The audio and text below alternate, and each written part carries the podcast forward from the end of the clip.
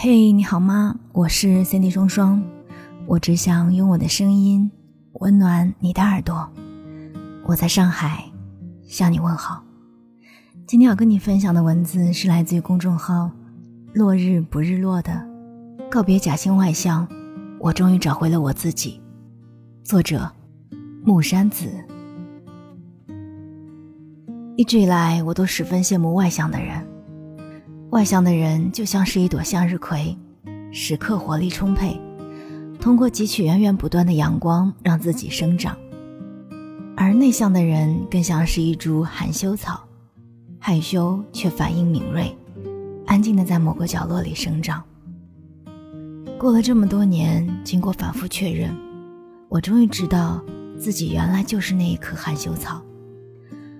或许有些迟。因为我已经戴着向日葵的面具太多年了，久到它快要和我融为一体，久到我快要分不清到底原本的自己是什么样子的。但幸运的是，在我快要迷失自我的时候，我将它狠狠地摘下了。从小我就不是一个十分合群的人，似乎从幼儿园开始。我就很排斥和一群叽叽喳喳的小朋友玩耍。妈妈总跟我说，一定要和大家交朋友，见面和老师打招呼一定要有礼貌。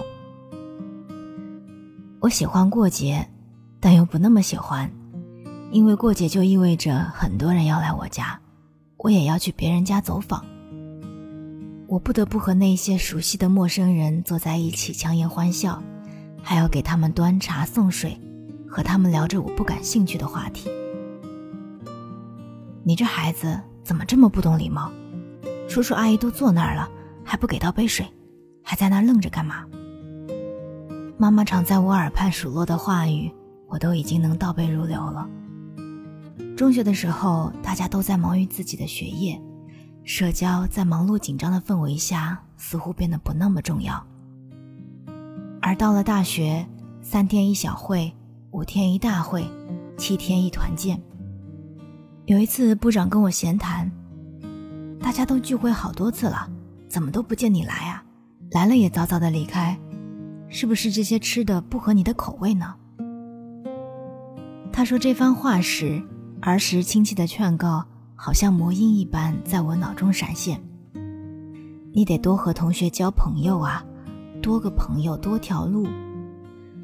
所以我想都没有想，连忙挤出明媚的笑容，想了一个蹩脚的理由否认。是因为这两天班里有很多事情给耽搁了，过两天我就来。我不得不在人群中来去穿梭周旋，与不熟悉的人攀谈，与熟悉的人更像是打开话匣子般滔滔不绝，甚至像个搞笑女一样活着。但每次都让我精疲力尽，仿佛身体被掏空。这两年大学生活的社交对我来说根本毫无意义。我为什么一定要和他们待在一起，聊着不喜欢的话题，在人堆里凑数呢？别人总说我跟谁都聊得来，只有我知道自己其实有一些轻微社恐，有时甚至提不起任何兴趣去做我想做的事儿。我只想在床上躺着，什么也不做。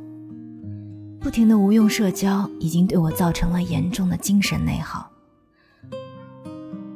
我想得到他人的认可，却忽略了自己的内在感受。它已经成为了我压力和痛苦的来源，令我感到窒息。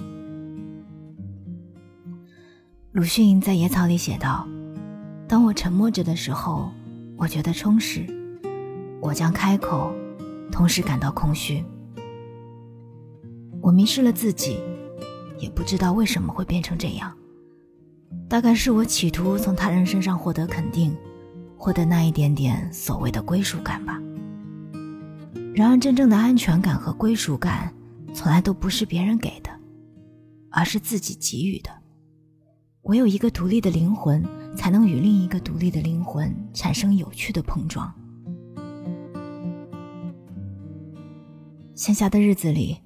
在小世界里安静的做自己，将全部精力倾注在喜欢的事情上。而当我把注意力越来越放在自己身上时，也终于找回了自我。班里有位学霸，平常默默无闻，考试比赛却总是名列前茅，拿奖拿到手软。他总是有选择的参加活动和社团，圈子不大，但很有趣，让自己享受其中。他曾说很喜欢待在自己的世界里，做自己喜欢的事儿，和志同道合的朋友谈天说地，充实又快乐。社交断舍离，大概就是这样吧。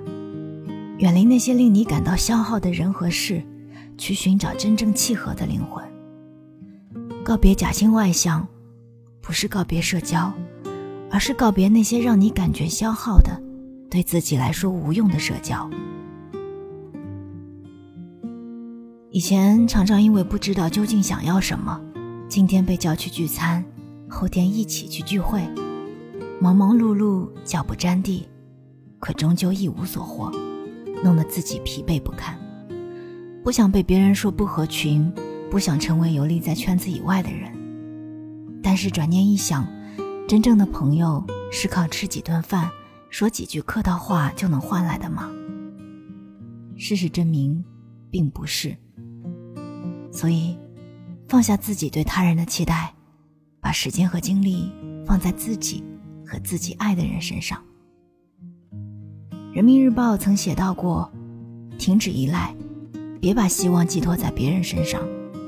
求人不如求己，只有停止向周围环境索取所谓的获得感，倾听自己内心的声音，清理掉糟糕的人际关系和无用的社交，我们才能腾出更多的时间取悦自己。”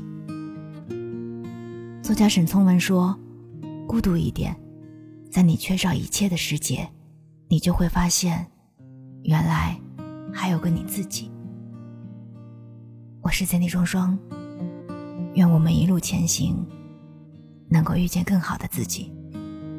我们下期再见。